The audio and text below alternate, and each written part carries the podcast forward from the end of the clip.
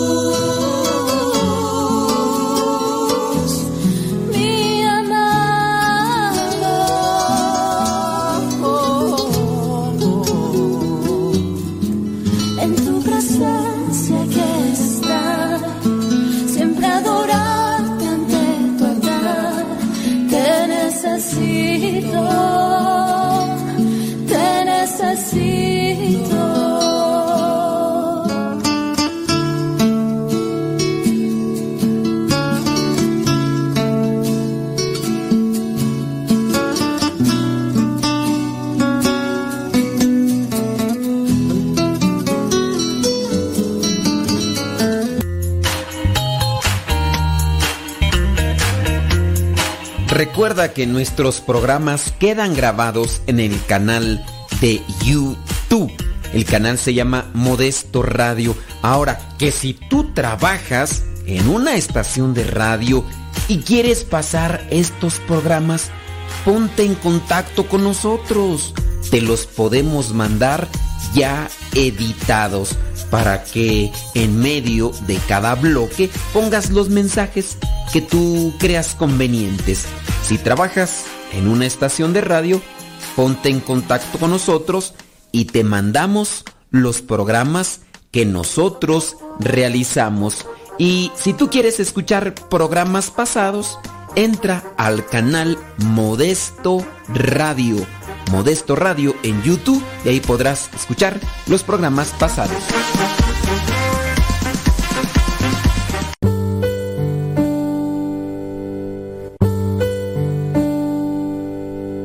Salmo 23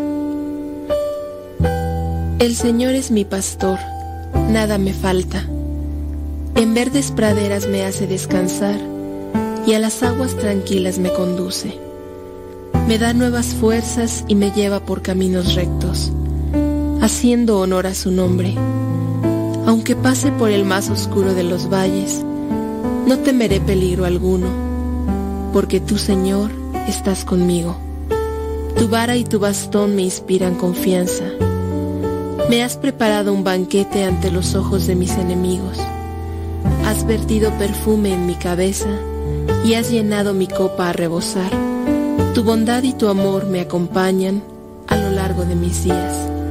Y en tu casa, oh Señor, por siempre viviré. Gloria al Padre, al Hijo y al Espíritu Santo, como era en el principio, ahora y siempre, por los siglos de los siglos. Amén.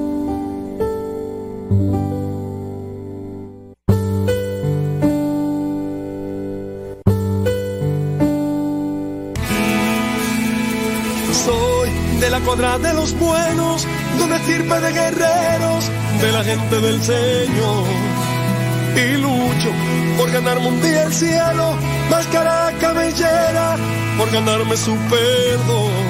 Y lucho, lucho, ay como lucho, y tanto lucho que ahora me dicen el luchador. Y lucho, lucho, ay como lucho, y tanto lucho que ahora dicen el luchador, el luchador.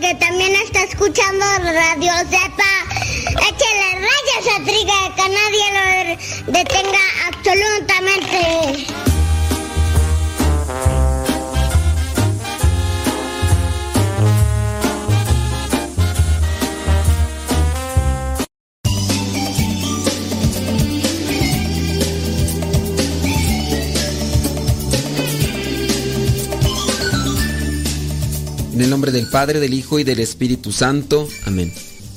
Bendito y alabado seas, Señor, porque nos permites llegar hasta este momento del día. Bendice mis pensamientos, bendice mis palabras, para que lo que yo diga me pueda ayudar a mí para buscar la santidad, para buscar la justicia, la rectitud, la coherencia de vida y que también busque siempre ayudar a los demás, principalmente a los que me van a escuchar y también a los que me acompañan aquí en donde me encuentro de misión. Que podamos caminar juntos, siempre buscando conocer cuál es tu voluntad, Señor, y vivirla por encima y por encima y no importando las consecuencias. Espíritu Santo, fuente de luz, ilumínanos. Espíritu Santo, fuente de luz, llénanos de tu amor. En nombre del Padre, el Hijo y el Espíritu Santo. Amén. Vámonos, vámonos por acá. Eh, vamos a tratar de reflexionar algunas cuestiones. Eh, por ejemplo, mm, estuve allí mirando mis notas. Eh, esta no recuerdo de cuándo fue. E, estas notas que tengo aquí son de una predicación que di. ¿Cuándo? ¿Quién sabe? Cuando me invitan a mí a predicar, pues yo hago mis notas, apuntes y todo. Y, y las voy guardando ahí. Ya no las vuelvo a utilizar para una predicación. A excepción de que diga, a ver, si bien cuando voy a una predicación a veces los públicos son diferentes. Entonces, pues también eh, la forma de reflexionar estos apuntes, tanto como en la radio, como en una predicación, son a veces muy diferentes. Por lo tanto, me he permitido agarrar estos apuntes que tenía, que en sí son citas bíblicas sobre la misericordia. ya hemos hablado mucho sobre la misericordia. Por ahí estuve mm, revisando y déjame ver los temas que he hablado de la misericordia. Mira, por ejemplo, de lo que me acuerdo y tengo aquí apuntado es comunicar el Evangelio de la Misericordia, muy bien, reflexionar la misericordia en familia, la misericordia en la familia, que hicimos tres programas de esos. Y, mm, uh, en, aquel año, ¿en qué año se dio el año de la misericordia? No me acuerdo. Pero también hicimos un programa especial del año de la misericordia. Uf. Después hicimos eh, la misericordia de Dios, también tres programas. Tres programas de la misericordia de Dios y tres programas de la misericordia en la familia. Y hicimos el programa que pues ahí. Pero este se llama La misericordia en Mateo. La misericordia en el evangelista Mateo. Como ustedes saben, y si no lo saben, ténganlo por entendido, que los evangelios tienen una intención. El autor escribe a una a un grupo de personas en particular. No es que haya escrito y pues ay, a ver, en un futuro va a haber internet y va a llegar a toda la gente. No. Eh, en el caso de Mateo, enfocándose a un grupo en específico. Y en este caso se refiere a los judíos convertidos al cristianismo. Y quiere hablarles de Jesús, y quiere mandarles estos escritos para que ellos los reflexionen en sus comunidades. Que lo reflexionen y vean cómo Jesús sí es el Mesías. Ellos ya han creído en muchas cosas de Jesús. A lo mejor incluso hasta han visto los milagros de Jesús son judíos. A diferencia también en este caso de podría ser los samaritanos o los de otras comunidades que son diferentes a los judíos, porque también están los paganos, lo que se vendrían a ser personas que no pertenecían al pueblo al pueblo de Israel, que pues bueno, ahí hay diferencias y si ustedes quieren conocer más, pues tienen que tener paciencia e ir buscando poco a poco por ahí escritos sobre la historia de la salvación. En fin, Mateo tiene esa intencionalidad al escribir sus notas sobre lo que experimentó con Jesús, porque acuérdense que Mateo sí es apóstol. Lucas ni siquiera conoció a Jesús en persona. Algunos dicen de Marcos, que a lo mejor Marcos, como era muy joven, muy pero muy joven, ahí en ese caso sí le conoció. Pero de ahí para allá, pues Juan pues fue evangelista, apóstol, eh, Marcos eh, no, a lo mejor fue discípulo, seguidor, pero no fue apóstol. Y hablando de, de Mateo, son los únicos dos apóstoles como tal, Mateo y Juan. ¿Ok? Bueno, vámonos entonces con lo que vendría a ser la misericordia o ser, ser misericordiosos según el Evangelio de Mateo. La misericordia en el Evangelio de Mateo. ¿Qué te parece si agarramos el primer pasaje? Es un muy extenso. ¿Qué es la misericordia? Vámonos con la misericordia. La misericordia no, no es distinta ni en el Evangelio de Mateo, ni en el Evangelio de Juan, ni el de Marcos. La misericordia de Dios es, es la misericordia. No, no es que en uno signifique una cosa y en otro signifique otra, no. Pero ¿qué es la misericordia? La misericordia es amar desde el corazón. Y amar conlleva ser paciente. Amar conlleva ser prudente. Amar conlleva ser comprensivo. Amar, se los he dicho muchas veces y obviamente es un pasaje que ustedes ya deben de saberse de memoria igual que yo. Primera carta a los Corintios capítulo 3 versículo del 4 al 7. El amor es comprensivo, el amor es servicial, el amor, ya ustedes búsquenlo. Si no saben o si no se acuerdan o si no es primera vez que me escuchan. Ahí está. Primera de Corintios, primera carta a los Corintios capítulo 13 versículos del 4 al 7. Ahí está el amor. Entonces, ser, ser misericordiosos es ser pacientes. Dios es misericordioso con nosotros. Él, cuando nosotros nos arrepentimos, Él ya no se acuerda de nuestros pecados, no nos los está echando en cara. Él nos da otra oportunidad. Si mil veces pecamos y mil veces nos arrepentimos, mil veces nos perdona. Así es Dios. Y nosotros no. Dos veces, una vez con que me la hagas, mm, olvídate, olvídate de todos, menos de... Bueno, ahí está ¿Cuántas veces podría perdonar una esposa? ¿O qué, qué ofensa podría perdonar una esposa a un esposo? Por ahí yo conozco personas que han perdonado mucho, pero porque aman mucho. Ahí está la diferencia. Perdona mucho porque ama mucho. Imagínate de aquella señora que le han engañado tres veces y en esas tres veces ha perdonado. Incluso por ahí, pues, incluso se ha ido a vivir el fulano, el esposo se ha ido a vivir con la fulana y tuvieron por allá un hijo y bueno, se quedó embarazada, después abortó y todo. Y, la señora le perdona.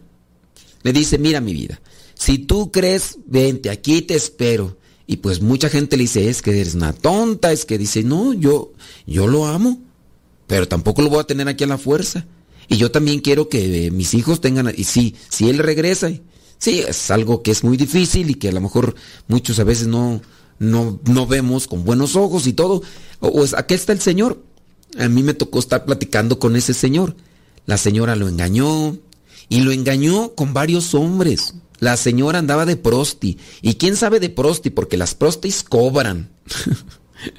y esta, quién sabe, al parecer no.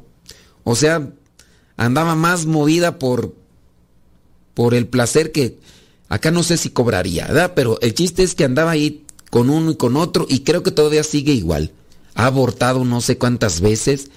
Y el esposo me dice, mire padre, si ella regresa arrepentida y me dice, ¿sabes qué? Acabo de reconocer que la regué, que la fallé, a pesar de que ya haya andado con mil hombres, si tú quieres, el Señor está dispuesto a perdonarla. Ya pasaron más de tres años, dice, de separación ella al parecer no cambia, sigue con la misma actitud y ya incluso se llevó entre las patas también a su hermana. O sea, su hermana, que, que es menor, también ya anda en esas cosas. Les digo, no sé si cobrará, pero hasta eso tú dijeras, bueno, es que la señora tiene necesidad, pobrecita, pues el señor no le daba. No, el señor tiene un buen trabajo, tiene un buen trabajo. Nada más que pues uno no puede decir bien en qué trabaja y todo, porque pues mucha gente de la que me conoce aquí, y que ve lo del programa y escucha el programa, van a decir, ah, ya sé de quién está hablando, ¿a poco sí? Pues sí, pero, pero el Señor gana muy bien, dice, y, yo por lo que veo el Señor tranquis, el Señor, hasta eso no es de que el Señor la haya golpeado, que haya maltratado, no, el Señor tranquis, por lo que yo he platicado con él de hace ya más de un año que se acercó y que pues por ahí le empezaron a mandar el Evangelio alguien le mandaba el evangelio que yo les mando por ahí, ahí en, por las redes sociales. Entonces él empezó a escuchar. No quiero decir yo que es mi evangelio el que, uy, lo acercó Dios, no, sino que también ha sido algo que con lo que él se ha alimentado del evangelio que nosotros hacemos y que, le mandamos, ¿no? Pero de ahí para allá retiros, él viene a su hora santa y, otras cosas más. Entonces ese señor eh, tiene ahí pues a esa situación. Y así también yo conozco al, por lo menos dos, tres señoras que les ha fallado el esposo, incluso está viviendo por allá y dice, si él se arrepiente y quiere regresar aquí, tiene la casa abierta para que él venga. Dice, las cosas ya no van a ser igual que antes, dice, pero aquí están. Así dicen esas señoras. Y este señor también dice, si ella se arrepiente, dice, ahorita no está con nadie, pero de repente va y se queda ya no sé cuánto tiempo con uno y después anda con otro, y aquí y allá, dice, y pues las cosas así. Donde hay mucho amor, hay mucho perdón. Pero hablar de amor, hay que hablar de Dios, porque uno se llena de amor de Dios en la medida en que uno sabe orar o uno busca el aprender a orar. ¿Tenemos que hacer pausa? Sí, ya regresamos.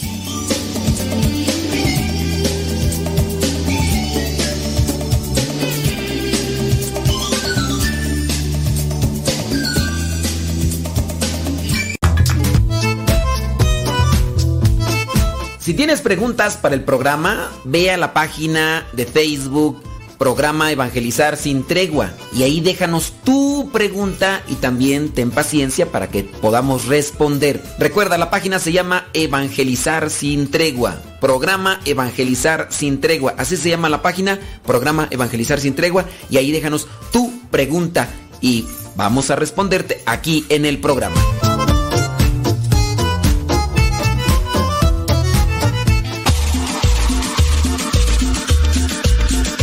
Abuelita, soy tu nieto y ya llegué.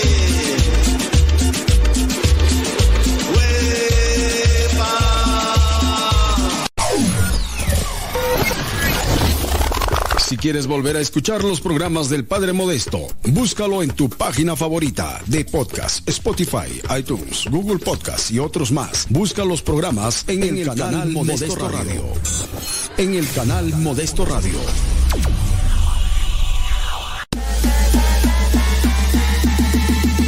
Corazones.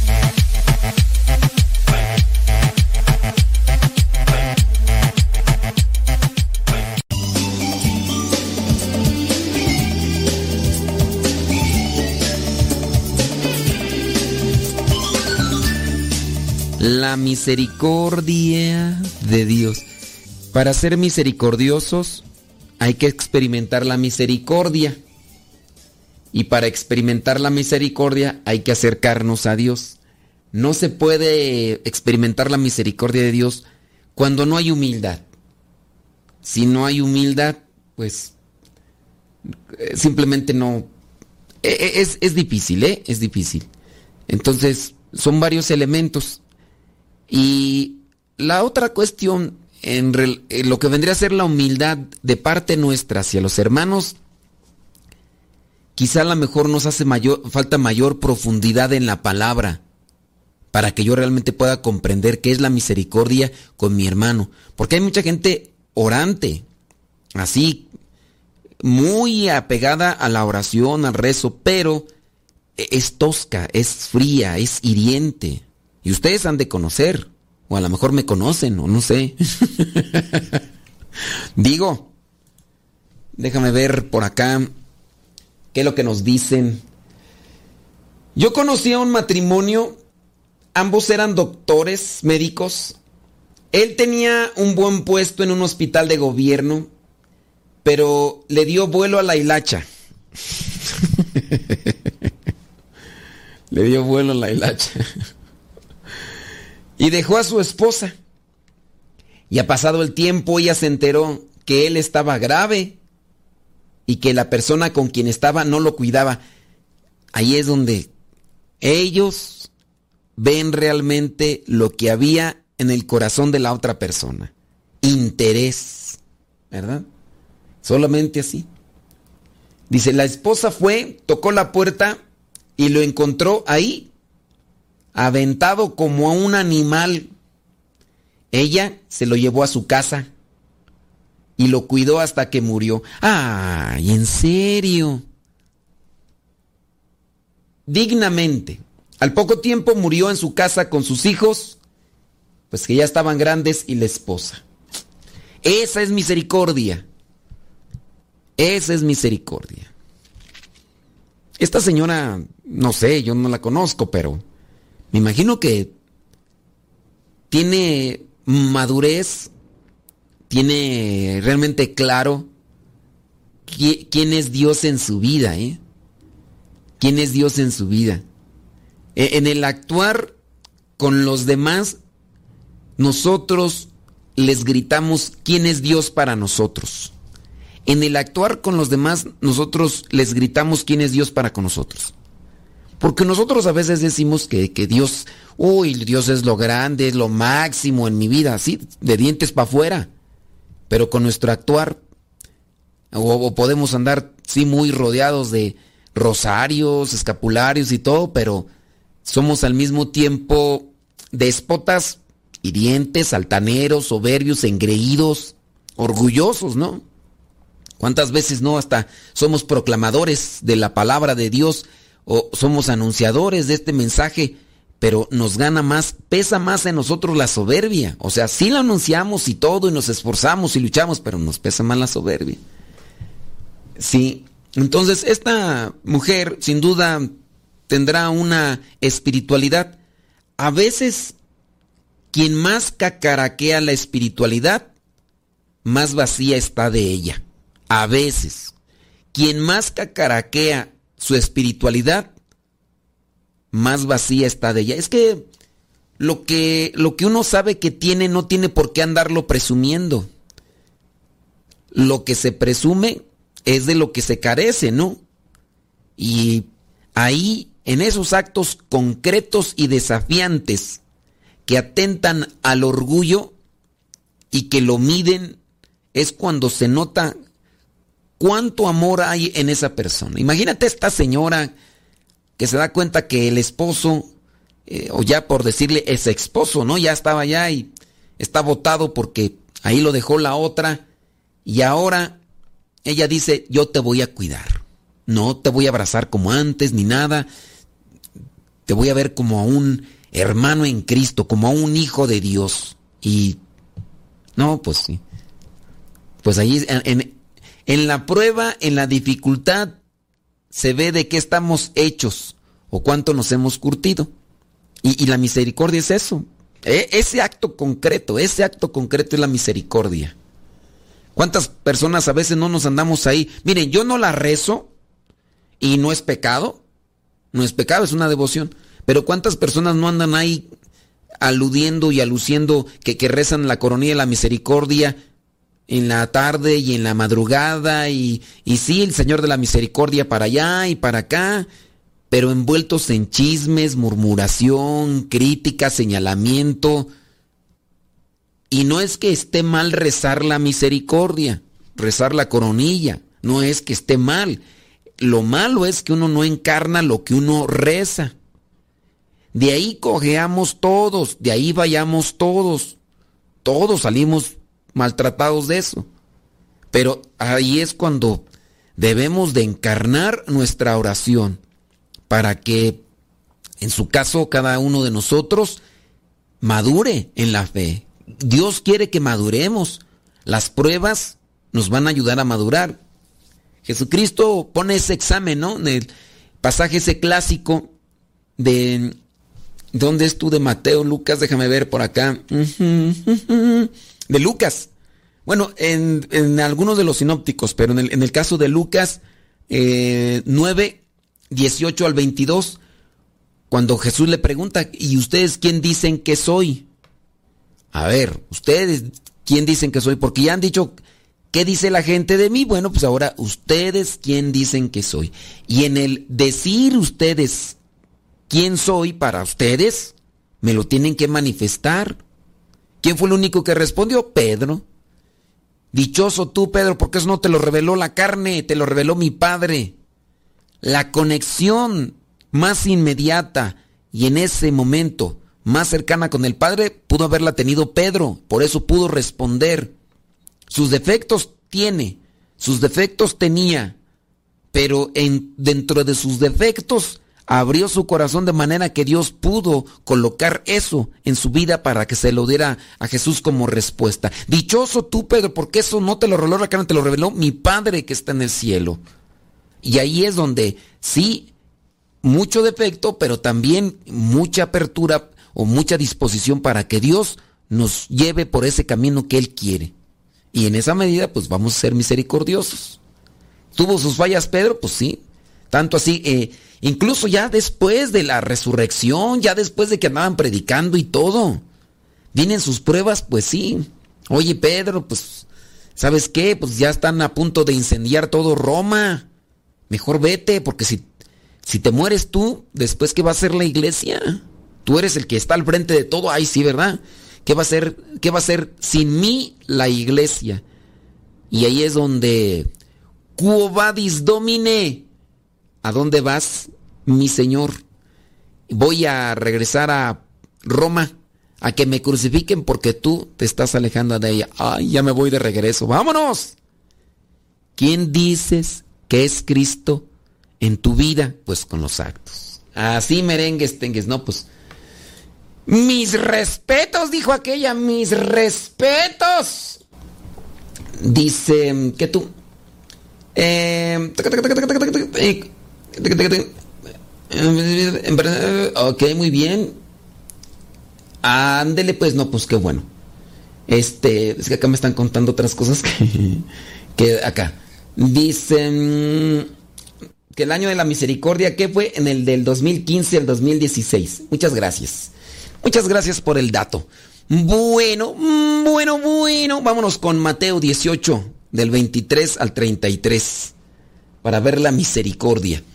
La parábola del funcionario que no quiso perdonar. ¿eh? Por esto sucede que el reino de los cielos es como un rey que quiso hacer cuentas con sus funcionarios. Estaba comenzando a hacerlas cuando le presentaron a uno que debía mucho, mucho. Como aquel funcionario no tenía con qué pagar, el rey ordenó que lo vendieran como esclavo. Ah, no, pues me debes, no tienes con qué pagarme. Bueno, pues te vamos a vender como esclavo, pero lo que me van a dar por ti no alcanza, pues entonces voy a agarrar también a tu esposa. Pero tú y tu esposa, aunque los venda no me alcanza, entonces también voy a vender a tus hijos. Y como ni así me alcanza para que me pagues, voy a agarrar todas las cosas que tienes para que pues más o menos quede pagada la deuda.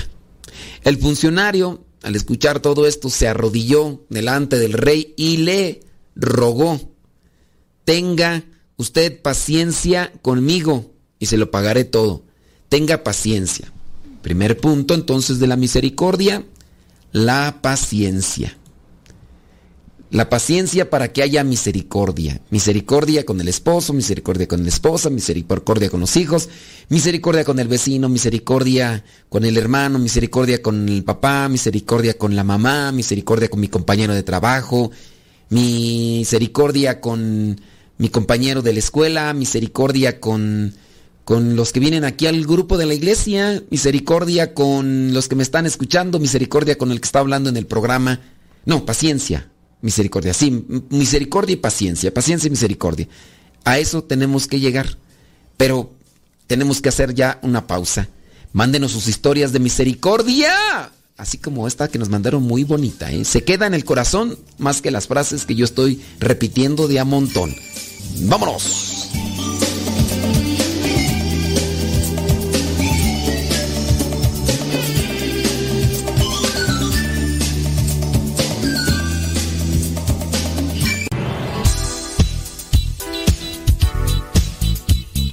Siempre tenemos algo que compartir en nuestras redes sociales. Por eso síguenos como Modesto Lule en Instagram, en el Twitter, en YouTube, también en iTunes. Recuerda nuestras redes sociales, las más populares, Modesto Lule, y ahí nos mantenemos también en contacto.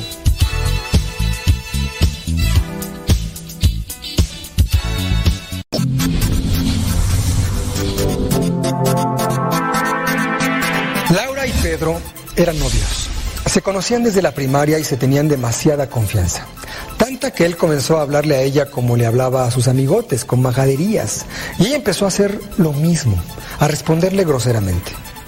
Después de un tiempo, ambos se acostumbraron a maldecirse. Maldecir significa decir mal. Y el decir mal se convierte en maldición. Cuando alguien te dice, eres un idiota, imbécil, güey o cualquier otra palabra ofensiva, te está maldiciendo. Y la forma en que tú autorizas esa maldición en tu vida es aceptando las palabras como normales y contestando de forma parecida. Mujer, si tu novio te falta el respeto con groserías o si las dice frente a ti, es una señal de que no te valora. A las palabras ofensivas tarde o temprano le siguen los actos agresivos y desleales. Vienen en el mismo paquete. Joven varón, si tu novia dice vulgaridades sin ninguna vergüenza y permite que tú u otras personas le hablen así, está dando un mensaje muy claro. Soy insegura, no valgo mucho, no merezco un trato mejor. Con tal de que no me desprecien, soy capaz de cualquier cosa. No es cierto que las groserías estén de moda. Han existido siempre y todos, absolutamente todos, tenemos la opción diaria de decirlas o no. Con el paso del tiempo, Pedro llegó a golpear a Laura y Laura reaccionó insultándolo más. Pero él le pidió disculpas y ella creyó que la relación cambiaría. Tuvieron un hijo y se fueron a vivir juntos. El maltrato del noviazgo se convirtió después en una pesadilla. La maldición de esa pareja comenzó cuando se acostumbraron a maldecirse o a decirse malas palabras. Por ti, por mí, cuidemos nuestra forma de hablar y de tratarnos.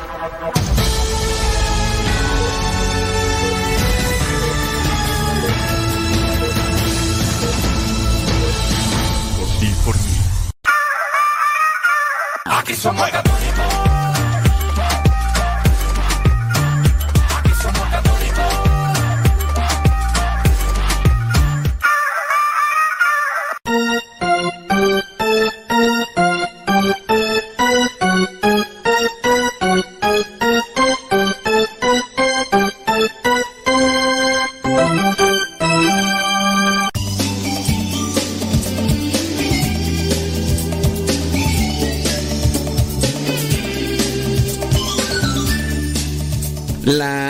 misericordia. Oye, y por ejemplo, eh, así, eh, hablando de vivir la misericordia, es también disponerse, ¿no? No solamente el decir yo la estoy viviendo y ya, eh, disponerse. Todos los días tenemos esa oportunidad para rectificar nuestros actos, para corregirnos. Así que veamos de qué manera estamos tratando a nuestros hermanos. Sí, yo entiendo cuestiones de fe y todo, pero pues ustedes me pueden a mí hablar de comunidades parroquiales. Digo, yo tengo viviendo en comunidad desde el año 1998 con unos hermanos de unos, unos están, otros ya no están, otros... Y, y aquí hablamos de más comunidad. Entonces, pues es algo aquí que uno tiene que ir por aquí, por allá, trabajando. Mándenos su historia de misericordia. Dice, yo conozco dos hombres que sus mujeres se les fueron con otro. Y cuando las mandaron y cuando las mandaron por un tubo, las recibieron de nuevo un tío de mi esposo y su sobrino mío. Este, no le entiendo. Sí, no le entiendo. Si es que aquí dice, conozco dos hombres, dice que cuando las mandaron por un tubo, las recibieron de nuevo. Pero ahí está la misericordia, ¿o qué? Que como ya no las quisieron sus viejos los otros la recibieron ahí. ¡Ay! Era, tu viejo no te quiere. Tu viejo no te quiere. Yo, yo, te, yo te quiero. Vente para acá. Yo ahí te voy a dar mi, mi, misericordia para que no andes ahí solita. Para que no andes ahí desbalagada. Para que no andes ahí, este, nomás ahí dando lástimas. Vente para acá. Aquí yo sí soy, soy misericordioso. Vente. Para que no andes allá sola, mira, nomás dando tristezas. Vente para acá. Ay, además ya va a llegar diciembre, hace retear tu frío. Aunque no, no te vaya a dar hipotermia. Luego te da hipotermia, criatura, ante para acá. Yo soy misericordioso, véngase la cobija de los pobres. ¿Será esa la misericordia o qué? Es que no lo entendí. Dice por acá una persona, debo de confesar que estoy trabajando mucho para ser misericordiosa. Yo no sé si podría ser lo que esa persona hizo después de una traición así. No es por echar culpas, pero siento que es porque me quedé traumada, dice con mi papá. La manera que me enteré, dice que que me enteré que era hija bastarda y verlo como siempre era ojo alegre y ya de cansada, de cansada que y ya de cansada mi mamá me platicaba cómo en su cara era descarado. A ver, es que ya no le entendía. Tú aquí se me, cruzaron los líneas. Yo, tengo, soy disléxico, yo creo ya no entiendo bien. Dice, no es por echar las culpas, pero siento que es porque me quedé traumada con mi papá. La manera que me enteré que era hija bastarda. Eh, ahí sí ya me atoré. Es que no sé a qué le llamarás bastarda. Yo entiendo que el hijo bastardo, al que se le llama así, es cuando... Mm, si dicen este es un hijo bastardo, es que no tiene papá. E, ese yo entiendo como que es el hijo bastardo. Porque dicen es un hijo bastardo. Tiene su mamá, pero no tiene el papá. Y no saben quién es o... Entonces, ahí sí yo no, no te entiendo ahí. Búscale ahí la etimología de la palabra, ándale, porque... Porque eso es lo que yo entiendo cuando dicen es un hijo bastardo. Es decir, que tiene mamá pero que no tiene papá. entonces tú dices, me enteré que era hija bastarda. O sea, es que no te tendrías por qué enterar que eres hija bastarda. Porque si nunca tuviste papá, entonces eres hija bastarda. O me equivoco. ¿Sí? Nomás para aclarar los puntos, digo, porque a veces me ponen aquí cosas que yo entiendo de una manera, mejor ustedes la están agarrando por otra, ¿ok? Dice, y ver cómo mi papá era de ojo alegre. Ya de casada, mi mamá me platicaba cómo en su cara era descarado y chuleaba otras mujeres. El hecho de que tu papá haya sido mujeriego, desde lo que yo ubico, no es para que te llames bastarda. Bastarda, te digo, a mi entendimiento, y ahorita lo podremos buscar por ahí, es el que, el que no tiene papá. ¿eh? Eso es lo que yo entiendo.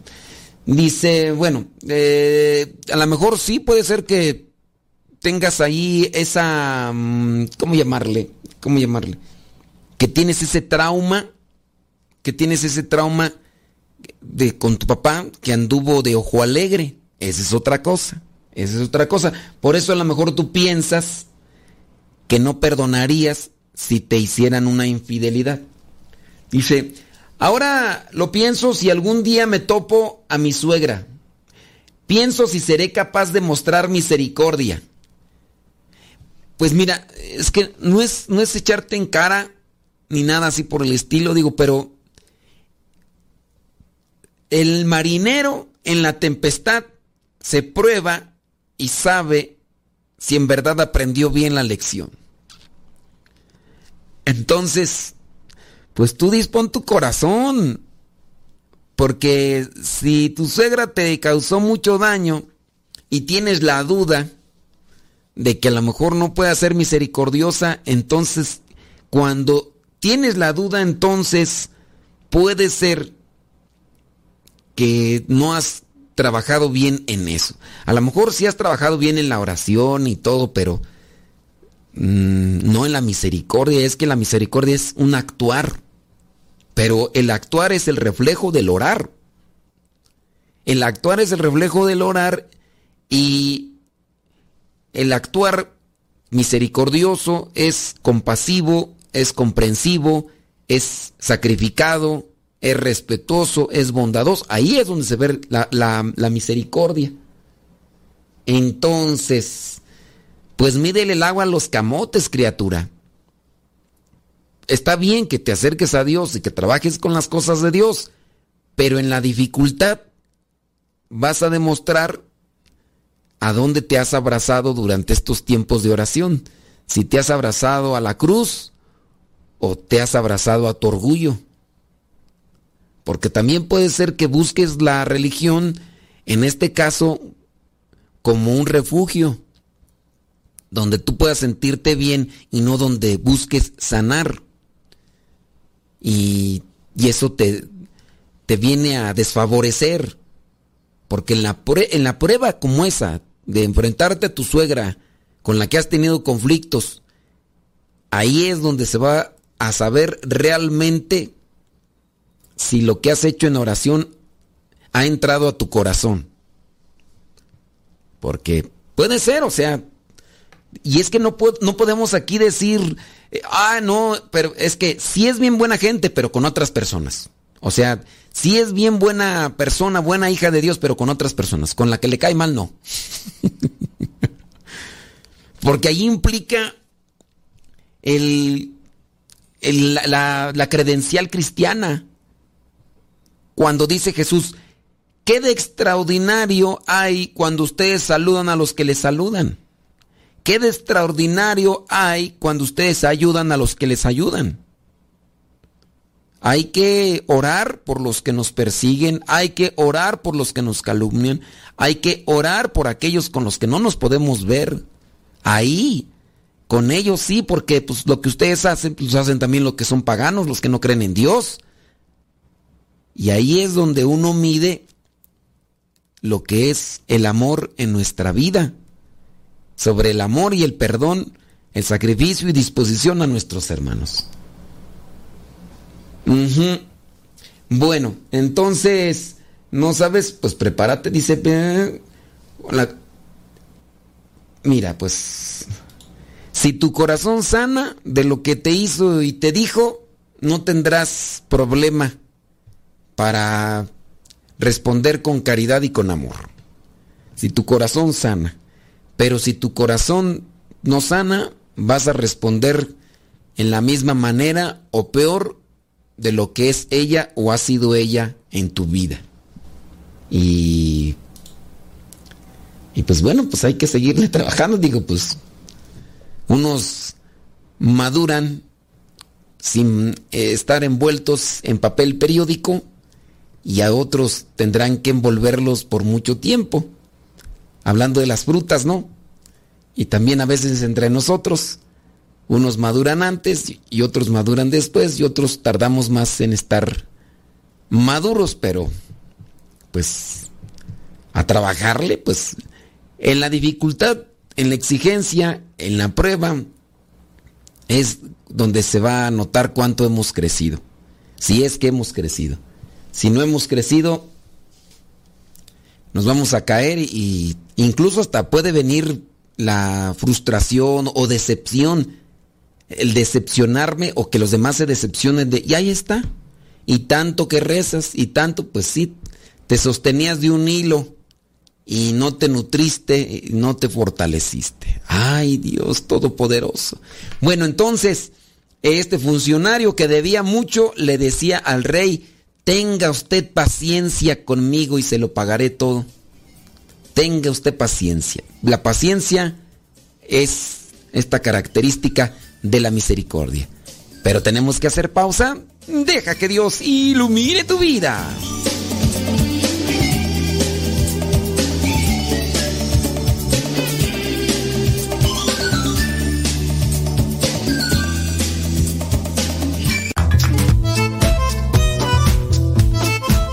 Tienes preguntas para el programa, ve a la página de Facebook Programa Evangelizar sin tregua y ahí déjanos tu pregunta y también ten paciencia para que podamos responder. Recuerda, la página se llama Evangelizar sin tregua. Programa Evangelizar sin tregua. Así se llama la página, Programa Evangelizar sin tregua y ahí déjanos tu pregunta y vamos a responderte aquí en el programa.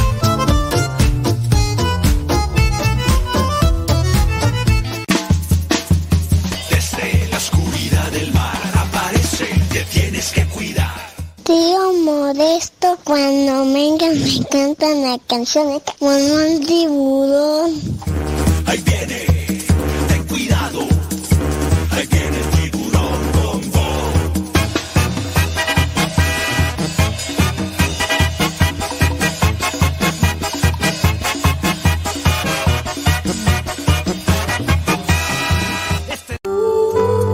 La verdadera oración nace del corazón no de unos labios ágiles.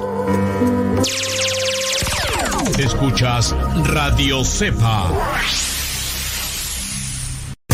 Las mejores melodías.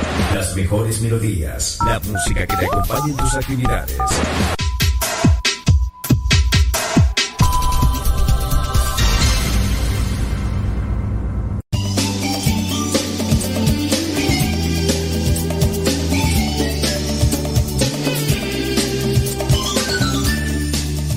Sus comentarios son importantes. Sus comentarios eh, hablando de corrección, hablando de, de sugerencia, hágalos llegar, hágalos llegar. Ya uno tendría que irle masticando ahí el asunto y pues a ver, qué podemos aplicar aquí con esto de, del programa. Con relación a, a este punto, que ciertamente ahí pues dije una cosa por otra y todo lo demás y, y bueno, por las confusiones. Eh, sí, eh, es, es buena la aclaración. A, a, veces pues no nos enfocamos tanto en eso. Digo, no es justificación, también a veces es falta de, de puntualización. Eh, ahorita Arturo nos hizo la, la corrección. Bueno, no la corrección, sino la aclaración. Porque ciertamente yo lo concibo, pero creo que lo dije de una cosa, que se entendió de otra y, ya. Entonces, solamente con el término. Esto como una cuestión de, mmm, de tratar de tener una, un poco más de cultura general. ¿Sí? Con relación al bastardo. ¿Quién es el bastardo? El bastardo es el hijo o la hija fuera del matrimonio. Ese vendría a ser el bastardo. Eh, y yo ahí creo que dije unas cosas y se entendieron otras y todo lo demás. No tanto el que, que no tiene papá, porque ciertamente el que, pues el que no tiene papá pues sería huérfano, ¿no? Pero pues yo ahí medio dije una cosa por querer decir la otra y, y se entendió. Rematemos en esta cuestión. ¿Quién sería el bastardo? El bastardo sería el hijo o la hija que nace fuera del matrimonio en relación a esta persona, eh, esta familia, pues este esposo, están casados, muy bien. Y el señor va y tiene que ver con otra mujer y engendran un chamaco. Entonces, el esposo no está con esa familia, no está con esa mujer, sino que sigue con la suya, pero ya engendró uno por allá y otro por acá. Los bastardos, en la forma de llamarle así, serían los hijos nacidos fuera de un matrimonio. Vamos a ponerlo en otro ejemplo para que se tenga más claro. Los medios hermanos. sí. Digo, no es el tema, pero igual para tratar de, ampliar un poquito nuestra cultura general. Etimología de bastardo. Acuérdese que yo no fui a la escuela, yo aprendí de grande. Las letras no entran cuando se tiene hambre. Entonces, sí, aunque no lo crean, y ya no quiero repetir lo mismo. El adjetivo bastardo, dice el diccionario El Tumbaburros, corresponde a la idea de degeneración y asociado a hijo o hija, designa al crío nacido de unión ilícita. La voz viene del francés bastard, antiguamente bastard, que procedería del germánico bastí, granero, es decir, que es el hijo bastardo, era el que nacía en un granero. Otra posibilidad etimológica sería atribuir el origen de la voz al francés bat. Bueno, ya eso, eso sería.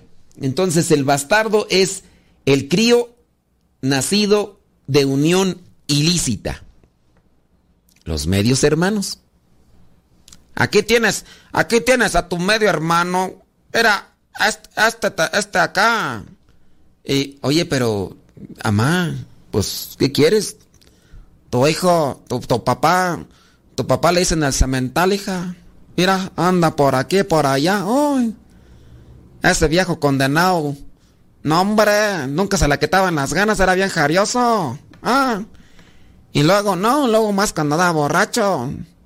Cuando llegaba del norte, en vez de traer dólares, traía un montón de fuerza. Luego, luego quería andar allí. No. Y, eh, eh, bueno, ya, ahí regresamos a ese punto. ¿Se le vale? Bueno, ya Salimos de, mm, de la ignorancia, algo. Eh, y bueno, pues a mí me faltó ya aclarar. Ok, muy bien, ya, regresemos al punto. Entonces son los hijos nacidos fuera de unión ilícita, es decir, los medios hermanos. Los, los que nacieron fuera del matrimonio. Esos son los bastardos. Ok, este, ¿en qué estábamos tú? Dice por acá, lo que no me gusta es que por el hecho que saben que uno está luchando por ser mejor y se acerca a la iglesia, ya no podemos o no debemos defendernos, porque luego, luego saben el famoso mírala y va a la iglesia. El mírala o míralo y va a la iglesia te cala cuando tu orgullo te domina. Si el orgullo te domina, te va a calar el mírala y eso que va a la iglesia. Si el, el orgullo se te ha desinflamado, porque no, no se va, ahí está, ¿no? Pero si el orgullo te ha desinflamado, puede ser que te digan eso. Y si tu humildad ahí está más presente, dirás, sí, tuve fallas. Eso fue lo que pasó en el caso de, de Pedro, ¿no? Eh, renegó, rechazó a Cristo, pero al final pues se redimió porque la humildad tuvo más peso que en este caso la vergüenza o, el orgullo. No así con lo que pudo haber pasado con Judas Iscariote, que dominó más el orgullo y por eso es que incluso se suicidó. Pero hay que trabajar. Mientras estemos dispuestos a trabajar en eso, hay posibilidades de llegar a alcanzar la misericordia que Dios quiere en nuestras vidas. Pero sí, lo peor es cuando ya la gente se, se amarra y se amacha, ¿eh? Cuando ya dice, no, vaya mucho a la tiznada esos hijos de sus tantas por cuántas horas, ¿por qué? No, no, no. Y, y ahí es donde ya nomás no se puede hacer mucho, ¿ok? Pero sí, trabájele, pues, ¿qué más? Dice por acá. Antes que tú. Ay, es que luego me escriben. Eh, ay, es que luego, luego me revuelven todo tú. Eh, es que luego me escriben acá que te, que te sabe cómo y luego uno ni entiende. Dice, dice acá esta señora que su papá le fue infiel a su mamá por muchos años. Tuvo un hijo fuera del matrimonio. Y cuando su mamá conoció de Dios, perdonó a la fulana. Permitió que el medio hermano permitió que el bastardo. Es que se escucha feo, ¿verdad? Hijo de su. Permitió que el bastardo. ¡Ya! Permitió que el medio hermano fuera a la casa. O sea, la mamá. La mamá dijo: Ok, pues si quieres venir a conocer a tus, tus medias hermanas, bastardo. Ay, ay, a ver si no se me ofenden tú. Con eso que le hago. Bueno, entonces la señora permitió que el hijo bastardillo fuera ahí a la casa. Cuando la fulana se enfermó, bueno, la mamá del medio hermano, cuando la mamá se enfermó, ah, mira, dice que cuando la fulana, la mamá de este muchacho, enfermó, la esposa, ah, la esposa real, fue ahí a ayudar a la capillita, a la, al otro frente. Estuvo en su lecho de muerte. Oye, ¿no haya ido tu mamá y ya dijo, pues lo que se vaya a coser, que se vaya remojando, pues ¿para qué tanto brinco estando suelo tan parejo, hombre? Pues sí, ya estás más para allá que para acá, deja darte una ayudadita. No, no, no le haya dado una ayudadita tú. Dice que allí estuvo presente. Estuvo en el hecho de muerte con ella. La mamá, la esposa, la esposa verdadera, fue quien rezó el novenario de la, de la querida. Dice, ahora que el esposo falleció, el medio hermano dice que visita a, a la esposa verdadera. O porque el, el medio hermano, pues ya murió la, pero puede ser porque la esposa verdadera miró con buenos ojos a la mujer, eh, eh, a la otra mujer, ¿no? Entonces, en agradecimiento a lo mejor el, muchacho, pues por eso ahora va ahí a, visitar a, tu mamá. Bueno, pues e, ese es una, es una, son actos de misericordia, ¿eh? Son actos de misericordia. Y sí, es que acá, ir acá no le entiendo bien y dice, cuando me, cuando recién me fui con mi esposo, mi suegra me dijo un día muy enojada, ¿a poco le iba a desear una mala suerte a mi hijo? ¿A poco iba a querer que se casara con una más vieja que él? Nada más porque soy ocho meses mayor que mi viejo. Y me partió mi corazón porque yo tenía ella en un concepto muy alto porque ella ser una vecina me hacía querer. Bueno, ¿y dónde está la misericordia? bueno, ya tengo que ir. Eh, nos vamos.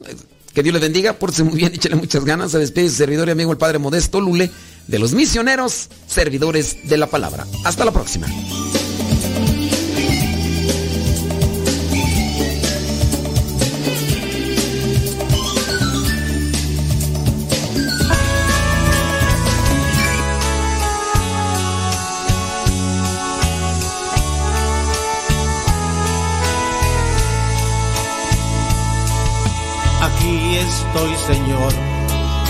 Recíbeme con todo lo que soy y lo que seré. Renueva con tu amor el fondo de mi ser y por siempre te amaré. Recíbeme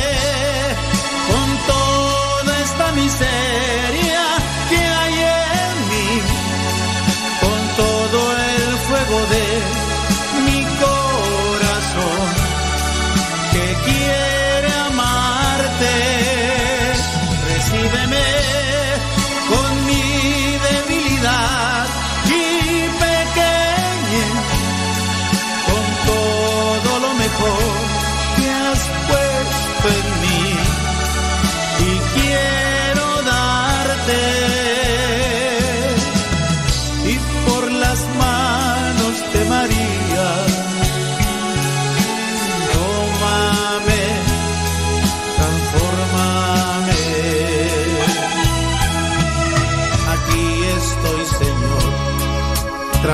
transfórmame.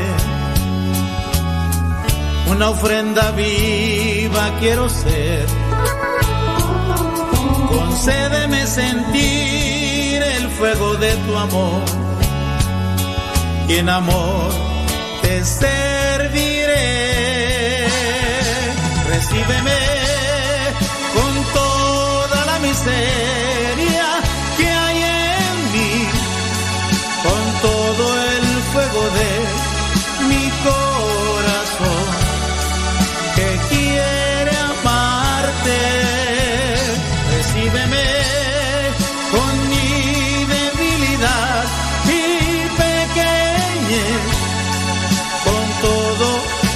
people